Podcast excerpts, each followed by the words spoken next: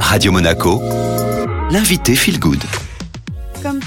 J'ai le plaisir de recevoir euh, Florent Favier, notre conseiller en transition écologique. Bonjour Florent. Bonjour Estelle, bonjour à toutes et à tous. Alors Florent, on ne sait jamais euh, si on doit vraiment euh, parler de dérèglement climatique, de changement climatique ou de réchauffement. Quel est le bon terme? Alors il est vrai que la façon de nommer l'évolution du climat évolue avec notre connaissance de ces phénomènes. Au tout départ, on parlait de réchauffement climatique pour évoquer le fait que la température moyenne globale avait tendance à augmenter. Mais cela ne décrit pas l'ensemble du système, ça décrit que l'augmentation moyenne des températures. Alors on a ensuite utilisé les termes de changement ou dérèglement, tenir compte des autres effets induits par ce réchauffement. Réchauffement est donc montée des eaux, fonte des glaciers et des banquises, aléas climatiques extrêmes comme inondations, crues, sécheresses, cyclones, calicules, incendies et tout le cortège de réjouissances qui les accompagne. En 2019, un nouveau terme a même été officialisé par le dictionnaire d'Oxford, l'urgence climatique. Alors Florent, on doit plus du tout parler de réchauffement En fait, tous ces termes sont à la fois justes mais insuffisants pour caractériser le phénomène climatique qui a commencé et qui est très complexe. Et au final, qu'importe le flacon, nous risquons bien d'avoir l'ivresse. En effet, malgré les accords de Paris, malgré le réchauffement global qui a déjà commencé, puisque nous avons dépassé les plus 1,2 degrés de hausse de température par rapport à l'ère pré-industrielle, les émissions de gaz à effet de serre ne cessent de croître à l'échelle planétaire. Et pour compléter le tableau, Estelle, notre territoire, et au sens large le pourtour méditerranéen, connaît une hausse encore plus importante que le réchauffement global, avec plus 1,7 degrés. On le ressent déjà avec des températures très élevées en été, des températures qui sont plus douces en hiver, en tout cas euh, moins froides, et en plus euh, qui s'accompagne d'une sécheresse chronique alarmante. On en parle beaucoup en ce moment. Donc finalement, on peut bien appeler ce phénomène réchauffement, dérèglement, changement ou urgence climatique. Cela a peu d'importance tant qu'on fait ce qu'il faut pour l'atténuer et se préparer à s'adapter aux conséquences à venir. Et quelles sont euh, donc ces actions qu'on peut faire à notre niveau? Alors la première action qu'on peut faire chacun individuellement, c'est s'informer. Si on ne comprend pas ce qui est en train de se passer, qu'on n'est pas capable de s'imaginer les conséquences pour nous, mais surtout pour nos enfants, non seulement on ne sera pas capable de faire ce qu'il faut, mais en plus, les citoyens que nous sommes ne seront pas en mesure d'accepter certaines réglementations qui pourraient aller dans ce sens. Exemple, la taxe carbone sous François Hollande ou les bonnets, et avec les bonnets rouges, ou encore sous Emmanuel Macron, les gilets jaunes. Ensuite, quand on sait, on ne peut plus faire l'autruche. On se sent obligé d'agir. Aujourd'hui, les plus grosses sources d'émissions de gaz à effet de serre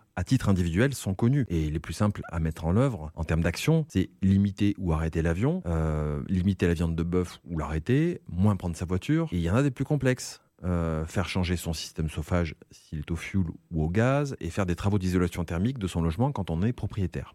Et est-ce que euh, la neutralité carbone dans tout ça, c'est une solution? Il faut tordre le cou à cette notion, la neutralité carbone, que les experts considèrent désormais quasiment comme du greenwashing, parce que c'est un argument souvent fallacieux, repose sur la compensation. L'idée de la compensation, c'est séduisant, mais planter des arbres qui ne commenceront à stocker et à capter du CO2 que dans plusieurs dizaines d'années n'est pas forcément une solution au problème d'aujourd'hui. Il faut le faire, mais ça ne résout pas les émissions qu'on l'on émet aujourd'hui. La seule solution, hélas, c'est de réduire l'ensemble des émissions. Merci beaucoup Merci.